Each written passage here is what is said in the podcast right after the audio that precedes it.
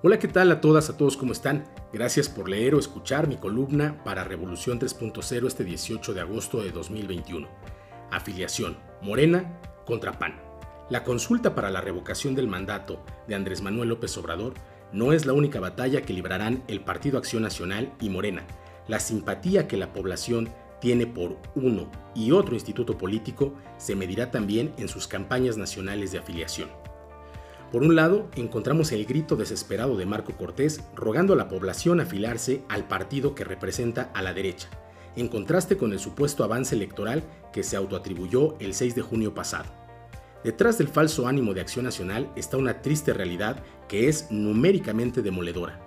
El PAN tiene hoy solo 270.799 militantes que equivalen al 0.28% del padrón electoral el temor de Marco Cortés es llegar al 0.26% y perder el registro como lo indica la Ley General de Partidos Políticos. Por ello no es casual la reaparición de Ricardo Anaya y sus videos semanales, las declaraciones con tono pendenciero de Vicente Fox, la fallida contramañanera de la senadora Kenia López y hasta el regreso del retiro del jefe Diego para convertirlo en influencer aunque no se acuerde de la empresa que le maneja sus redes sociales.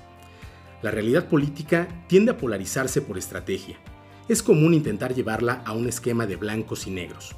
Sin embargo, existe una gran cantidad de grises, de matices. Por ello sería incorrecto juzgar a las y a los militantes de Acción Nacional por las acciones de algunos de sus dirigentes o liderazgos mediáticos. Sin duda, entre esa militancia hay gente decente, trabajadora, emprendedora, productiva, soñadora, amorosa, patriota, consciente y digna ciudadanas y ciudadanos que no entienden y no comparten esa vergonzosa alianza de su partido con el PRI. Todas esas personas tienen hoy una oportunidad de castigar a su partido incluso después de la elección, con un solo acto, renunciar a su afiliación. En Morena la realidad es completamente distinta y al mismo tiempo quizá más compleja. Hoy existen literalmente millones de personas que desean formar parte de la vida activa del partido en el poder. Y es justamente en el padrón de militantes llamados protagonistas del cambio verdadero, donde el Tribunal Electoral del Poder Judicial de la Federación ha encontrado la debilidad del partido del presidente. Fue justamente esa la causa de la cancelación del proceso de renovación de dirigencias en la etapa de Jacob Polemski, recordada por un sórdido enfrentamiento con Gabriel García, ex secretario de organización y ex jefe de los delegados de la Secretaría de Bienestar.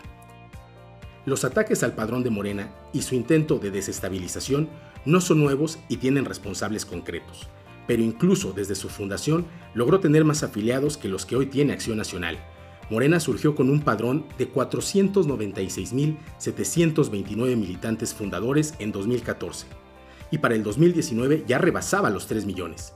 Sin embargo, entre un manejo ineficiente de administraciones anteriores al actual Comité Ejecutivo Nacional y múltiples ataques de impugnaciones, el Tribunal Electoral declaró que para la renovación de la presidencia y Secretaría General de Morena, el padrón válido sería de 278.332 militantes válidos.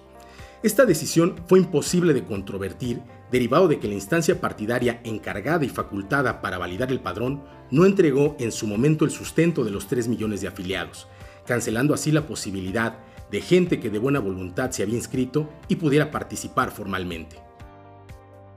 Hoy Morena se encuentra en el buen ánimo de la ciudadanía a diferencia de Acción Nacional. Es difícil imaginar que la campaña de odio a la que convoca el PAN alcance para superar al millón de afiliados. Morena, en cambio, puede superar con facilidad los 3 millones arrebatados por el Poder Judicial.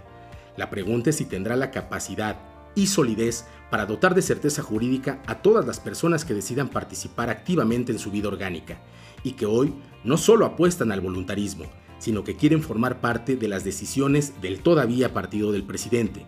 Morena pone en juego no solo su institucionalidad, sino su credibilidad ante una militancia que se siente relegada, aunque se intenten acallar a esas voces.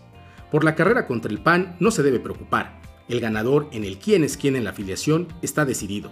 El orgullo de militar en uno y otro partido también es evidente. La clave es no defraudar a esa enorme base militante y reconciliar a la aún más grande base simpatizante.